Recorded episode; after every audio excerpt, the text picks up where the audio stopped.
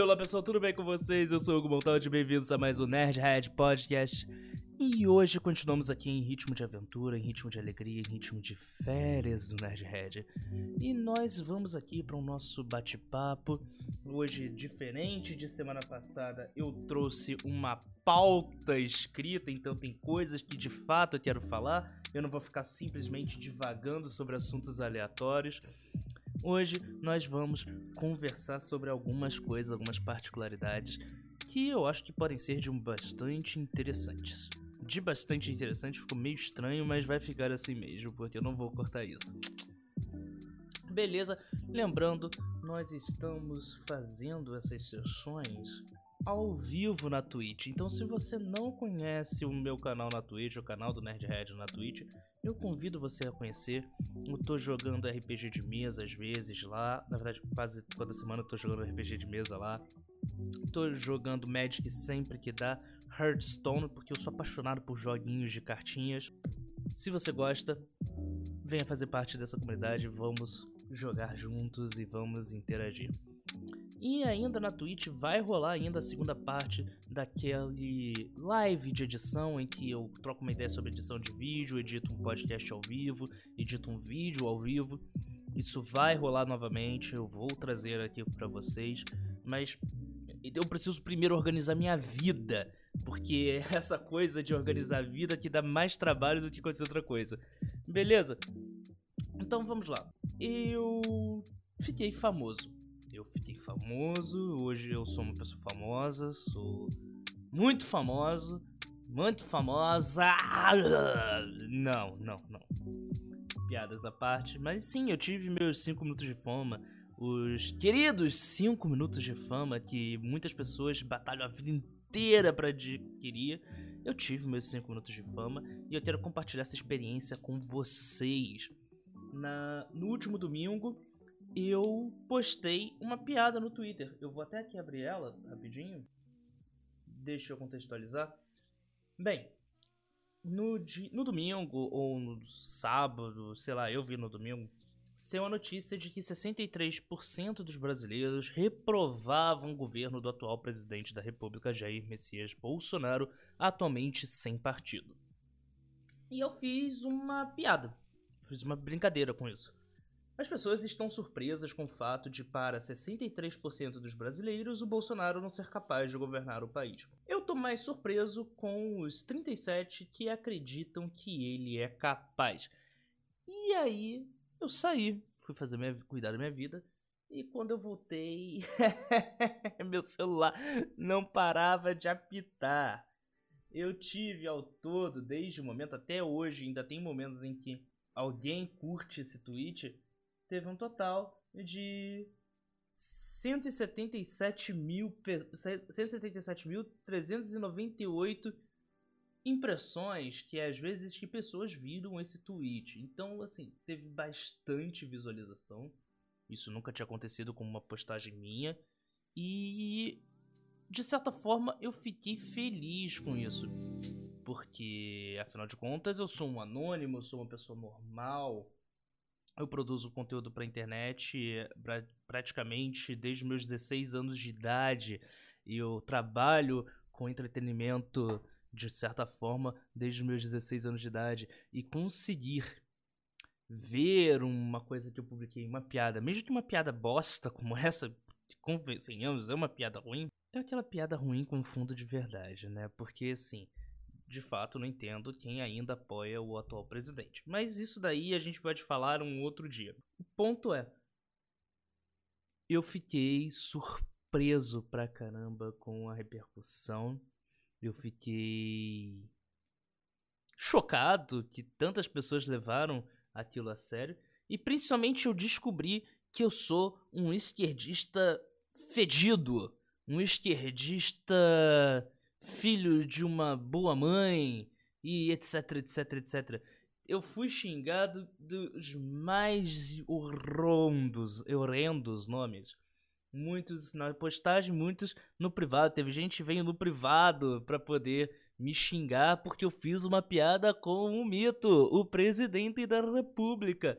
Um funcionário público que recebe o meu dinheiro para trabalhar. que legal. Então, eu fiquei feliz, eu fiquei em choque com isso. E, bem, eu quero compartilhar com vocês a minha sensação. Primeiro que eu tô muito longe de ser um cara de esquerda. Eu estou muito, muito longe de ser um cara de esquerda. Da mesma forma que atualmente eu não sou tanto um cara de direita assim não. Eu já tive, como vocês que acompanham o Nerdhead, eu não tenho vergonha de admitir isso. Eu já fui o extremista de direita quando eu tava no início da minha adolescência, da minha formação, quando eu achava que. Quando eu achava que bastasse ter uma arma na mão e o mundo seria melhor. Mas assim, a gente vai crescendo, a gente vai tendo divergência, vai tendo opiniões diferentes, vai tendo divergências de opinião. E nós vamos conhecendo o mundo. Eu me mudei de cidade, me mudei, tive a oportunidade de viajar para fora do país, eu comecei a ler mais, discutir política, discutir filosofia e principalmente eu tive a oportunidade de ver o trabalho de pessoas como funcionam. E quando eu digo trabalho de pessoas, eu estou dizendo desde um simples faxineiro até um mais alto empresário. E quando você tem toda essa visão você acaba tendo opiniões diferentes. Então, a menos que você não queira, obviamente. Tem pessoas que passam a vida inteira com a mesma opinião e nada consegue mudá-las. E para essas pessoas eu digo meus pêsames. Mudar de opinião é uma das coisas mais alegres e felizes da humanidade, porque elas permitem que você cresça e evolua como pessoa, como gente, e. Bem, eu mudei. Atualmente eu não estou nem um pouco perto do comunismo. Não estou nem um pouco perto do comunismo. Eu ainda acredito, de certa forma, no capitalismo. E eu vou deixar isso de certa forma em destaque pelo simples fato de que é o sistema que nós vivemos, né? Talvez não seja o melhor sistema, mas é o que temos. Isso é bom? Não posso dizer. Não cabe a mim dizer. É, eu só acho errado uma quantidade exorbitante que nós temos de bilionários que tem dinheiro suficiente para comprar num país inteiro. Pessoas, simples pessoas, terem mais dinheiro do que muitos países é, a desigualdade que nós temos, enquanto tem, muitos têm muitos, poucos têm poucos.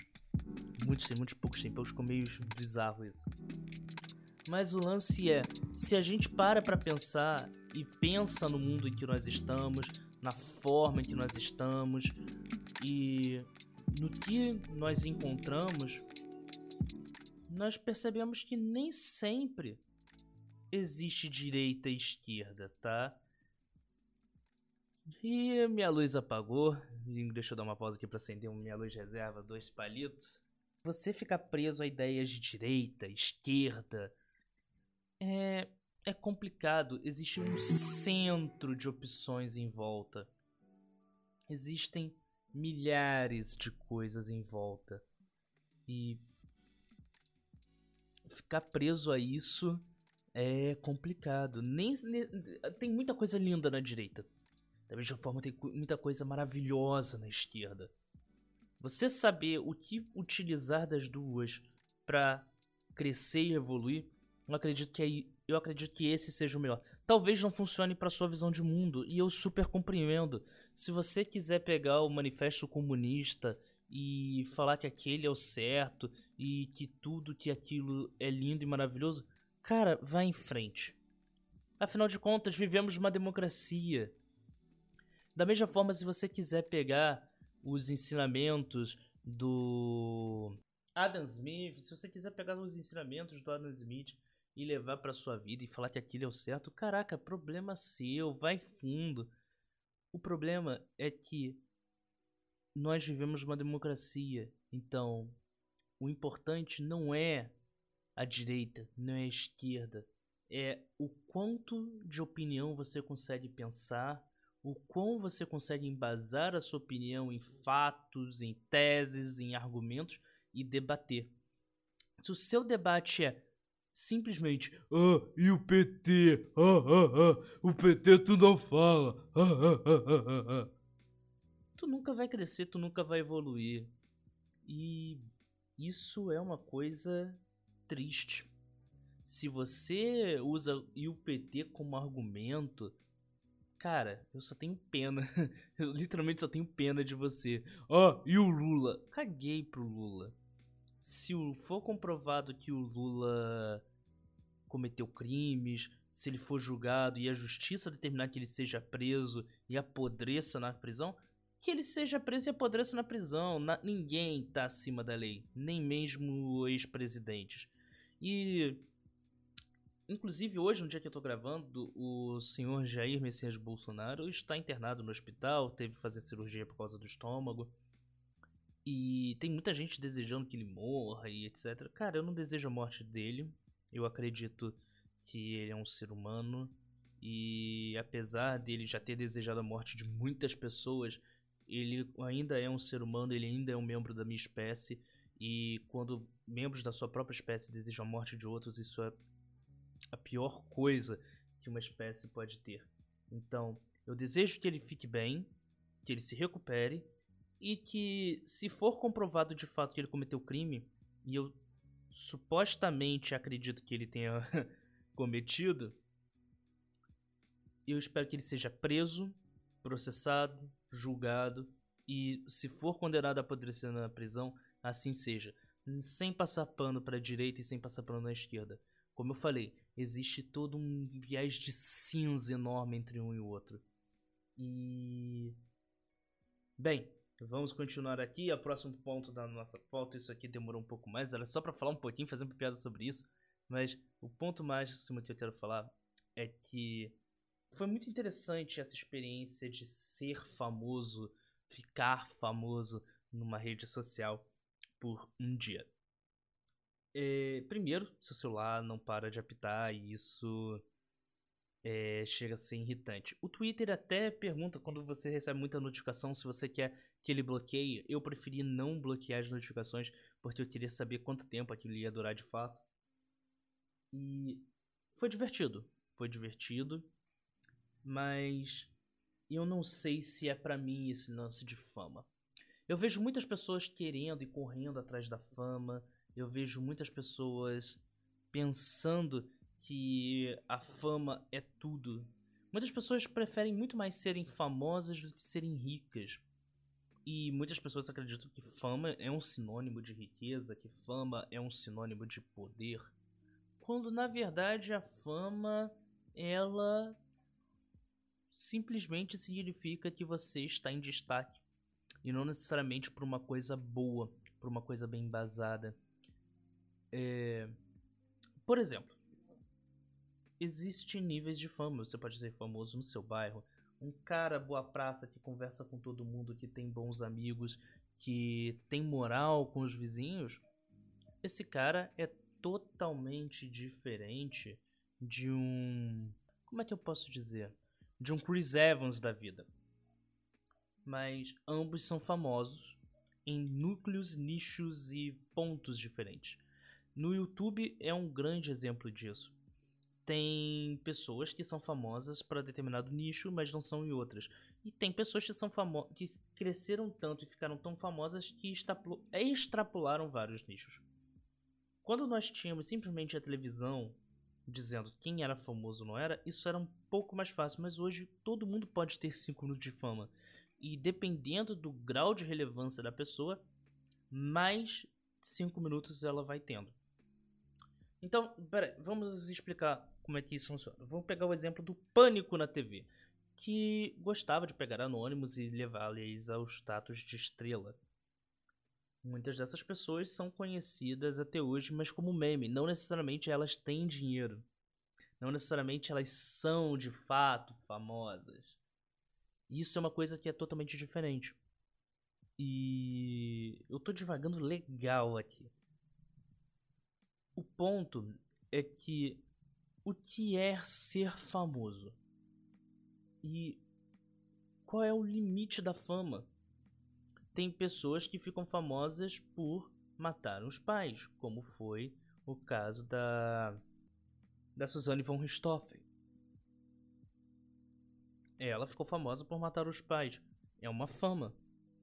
É boa? Ela ficou rica por causa disso? Não, ela foi presa um Danilo Gentili da vida ficou famoso fazendo comédia e depois apresentando um programa de televisão e depois, tipo, depois indo pro CQC e depois apresentando um programa de televisão. Mas se ele sair da televisão hoje, se ele parar de fazer comédia hoje, quanto tempo vai demorar para você esquecer? E eu vou falar mais. É, cite o nome de cinco pessoas famosas dos anos 80 da TV brasileira que continuam relevantes até hoje.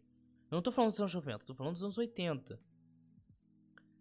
A fama é passageira. A fama não fica. Por isso que existe toda uma diferença de uma cultura, tanto da brasileira quanto para norte-americana, tanto para japonesa. É... A norte-americana capitaliza muito a fama dependendo do nível de fama, você deixa de ser uma celebridade e vira uma estrela, um star talent. E tanto para música, tanto para o cinema e tanto para televisão. E, e, e, capitalizam ao máximo a imagem até que a pessoa fique desgastada e não tem mais o que capitalizar. No Brasil, nós simplesmente chega num limite, quando a audiência acaba, nós ignoramos que a pessoa já foi famosa algum dia. Eu não sei o que é mais triste, deixar uma pessoa rica, mas deixar sua imagem desgastada ao ponto de não saber mais o que fazer com a pessoa, ou simplesmente ignorar que aquilo já aconteceu algum dia. É, e aí vem a questão do dinheiro. Vamos pensar no dinheiro. Pessoas famosas são ricas pelo menos na imagem que eles vendem de, deles, sim. Porque riqueza vende riqueza. Então, se você quer vender um produto de luxo, se você quer vender coisa cara, você precisa que a celebridade pareça estar rica. Não necessariamente ela está. E aí vem aquele negócio: vale a pena ser famoso? Vale a pena querer ser famoso? Eu não sei. Eu juro que eu não sei. Afinal de contas, o que é ser famoso? Como eu falei, você pode ser famoso para um nicho e não ser famoso no outro. Você transcender nichos, transcender barreiras culturais, intelectuais e até de língua é algo que muitos tentam e poucos conseguem, porque não é você que escolhe isso, é a mídia. Ah, mas com a internet tudo é possível. Sim, com a internet tudo é possível mas todos os grandes famosos que transcendem isso se tornaram seus próprios veículos de mídia. Vamos pegar um exemplo mais clássico do Brasil, Felipe Neto. Felipe Neto é um puta exemplo e case de mídia. É um puta exemplo e case de mídia. O Felipe Neto, ele começa sua carreira fazendo conteúdos de hateando modinhas da época. E ele cresce, cria suas empresas, suas empresas são empresas midiáticas, e quando ele vende as empresas, ele volta para o YouTube com não uma empresa midiática propriamente dita, mas com empresas de mídia por trás e fazendo conteúdo diário para ter uma programação e manter engajamento e relevância. Sabe quem mais faz isso? A Globo, a Record, o SBT, a Band, o Jornal do Brasil, a Rádio Tupi, empresas de mídia. Hum, qualquer talento, digamos assim, que transceda as formas de conhecimento.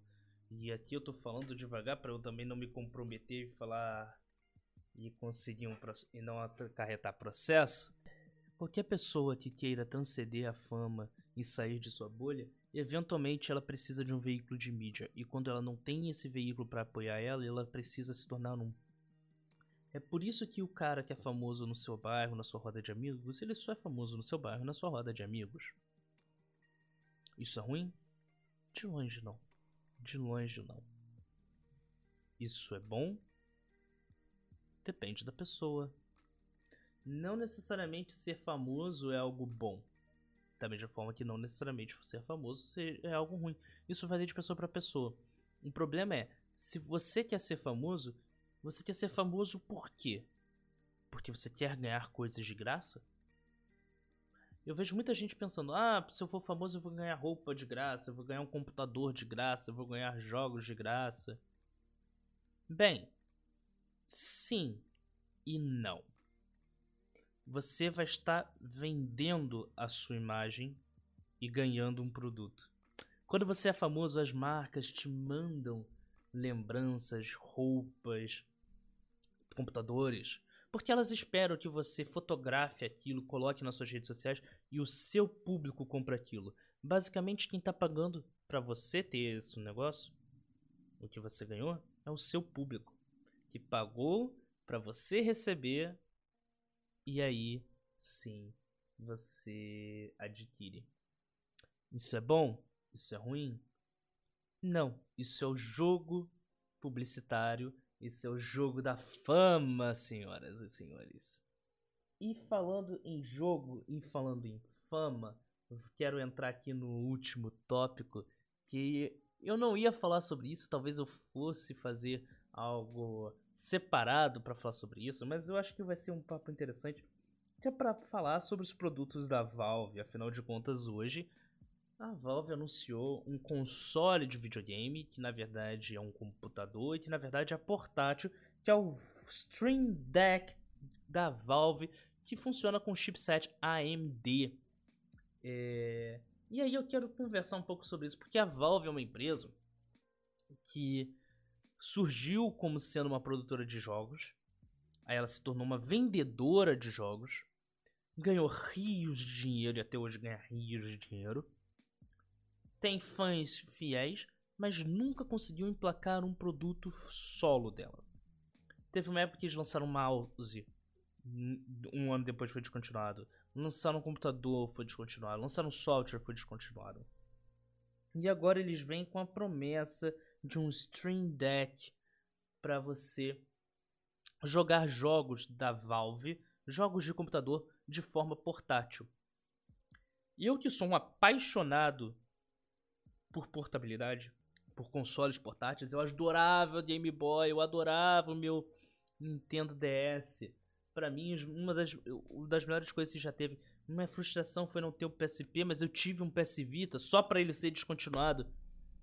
Ver um computador portátil que eu possa jogar jogos do PC sentado no sofá enquanto assisto uma série, para mim é maravilhoso. Mas o problema é que isso veio da Valve. Eu confio na Valve para poder lançar jogos, algo que eles não têm feito. Eu confio na Valve para comprar jogos. Eu confio na Valve para ver preços de jogos interagir com amigos enquanto eu jogo. E olha que eu não sou nenhum gamer, tá? Eu não me considero um gamer. Eu gosto de jogar, eu sou um jogador casual que às vezes liga alguma coisa, joga e é feliz ali naquele momento. Mas a Valve lança, quando qualquer anúncio de produto físico da Valve, eu fico com uma pulga atrás da orelha, porque eu não conheço essa parte da empresa. Ah, mas eles estão fazendo com em parceria com a AMD. A AMD é top, a AMD é foda, a AMD é do balacobaco. Se fosse a AMD anunciando sem o nome da Valve, eu botava a mão no fogo. Por ser da Valve, pelo histórico dela com os produtos que são lançados e descontinuados, ou às vezes nem chegam a ver luz do dia, eu não boto a mão no fogo. Porém, porém, eu sou um fã de emulação. Eu sou fã de joguinho. Então, se a Valve lançar de fato e depois de um ano ela não descontinuar, ah, os reviews forem positivos e o preço for bom para o Brasil, eu vou comprar. Visto que até o momento não existe a esperança do desse console sair no Brasil, desse console barra computador sair no Brasil. A princípio, a priori, ele só irá lançar nos Estados Unidos, Europa e Canadá. E depois para outros países. Se sair no Brasil de forma oficial, os reviews forem positivos e a Valve, depois de um ano, não descontinuar, eu vou comprar. Provavelmente eu vá me arrepender? Sim. E é por isso que o preço BR precisa ser importante. Ok, já estamos com um tempo bom. Já estamos com um papo legal. Conversamos sobre política, conversamos sobre fama, conversamos sobre tecnologia. E eu acho que foi uma boa divagação para o dia de hoje. Então é isso, pessoal. Muito obrigado por terem escutado até aqui. Muito obrigado por terem acompanhado o Nerdhead aqui. Lembrando, esse podcast foi gravado diretamente na Twitch ao vivo. Então, se você quiser participar do Nerdhead, basta assistir as transmissões em live na Twitch. O link está aqui no feed. No YouTube, infelizmente, eu não posso colocar, senão ele não divulga o podcast. Então, twitch.tv barra nerdheadpodcast. Dá uma conferida lá, se inscreva lá, assine lá, não sei como é que é o nome do botão. Mas o pulo do gato é me seguir também no Twitter, arroba montaldh, ou arroba M-O-N-T-A-L-D-I-H. M-O-N-T-A-L-D-I-H. Me segue no Twitter, porque toda vez que eu entrar em live, eu aviso lá com antecedência, é, aviso o horário que eu vou entrar.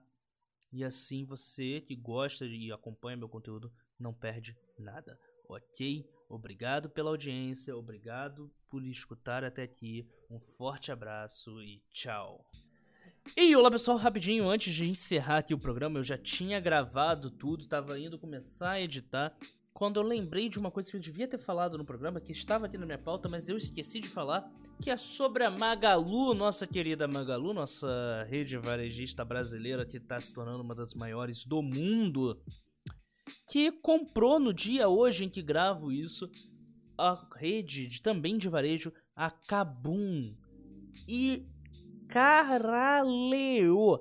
A Magalu comprou só em dois, desde que ela começou as aquisições ao todo, final de 2020 e 2021, ela comprou 21 empresas. E mano, ela comprou desde empresas midiáticas como é o Jovem Nerd, que é uma empresa de entretenimento barra mídia, que tem o Nerd Bunker, como também o Canal Tech e agora a Kabum. E, mano, não me surpreenderia se a concessão que era da Loading fosse para a Kabum. Porque, velho, ela está comprando tudo. A Magalu está maluca. O patrão ficou doidão. E convenhamos, é o mínimo que eu espero. Eu tenho quase certeza que eventualmente Magazine Luiza terá um canal de televisão. Hugo, mas ela tá investindo em internet, que tal, tal, tal, tal. Ela, ela tá investindo em internet porque são portais, abre aspas, mais baratos para ser comprado que um jornal, com aspas. E como nós já discutimos no nosso podcast de streaming versus TV, muitos brasileiros ainda dependem da televisão como fonte de informação. Então, não me surpreenderia nem ferrando que a Magalu comprasse um canal de televisão, comprasse uma concessão, disputasse e ganhasse a sua a sua concessão. E Agora com a compra da Kabum, eu acho que o futuro da Magalu, isso aqui é muito. Como é que eu posso dizer? Futurologia. É que cada vez mais ela vai investir em comprar não concorrentes, mas empresas que possam ajudar ela a aumentar sua forma de distribuição. O futuro da Magalu, ao meu ver, é transformar a empresa em uma empresa de distribuição de produtos, como é o modelo da Amazon. A Amazon não vende produtos, ela vende um serviço de distribuição. E esse é de fato o negócio da Amazon. E eu acho que a Magalu está percebeu isso. A Magalu quer ser a primeira no Brasil a fazer isso, ser uma grande exportadora de produtos. Se isso acontecer, bem, Jeff Bezos, aguarda. Porque o ter, talvez em breve teremos mais um BR na lista dos mais ricos do mundo. E aí a gente volta àquele assunto sobre fama e dinheiro que começamos no início do podcast. Viu? Tudo é pensado. Tão pensado que eu esqueci de gravar e tô voltando para gravar agora. Beleza? Agora sim, forte abraço e tchau. Este podcast foi editado pela Montaldi Produções.